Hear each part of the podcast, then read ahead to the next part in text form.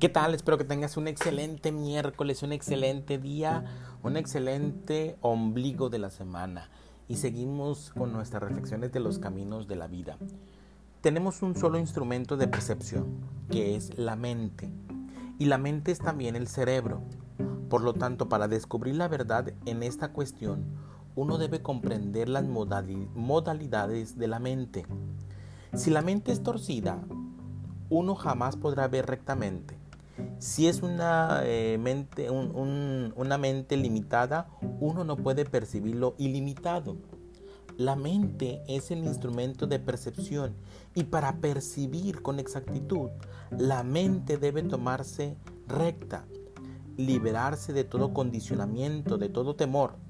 La mente también debe estar libre del conocimiento, porque el conocimiento desvía la mente y distorsiona las cosas. La enorme capacidad de la mente para inventar, para imaginar, para especular, para pensar, no debe dejarse a un lado a fin de que la mente sea muy clara y muy simple. Porque solo la mente en ese estado de inocencia, la mente que ha experimentado muchísimo y sin embargo está siempre libre del conocimiento y de la experiencia, solo una mente así puede descubrir aquello que es más que el cerebro y que la mente misma.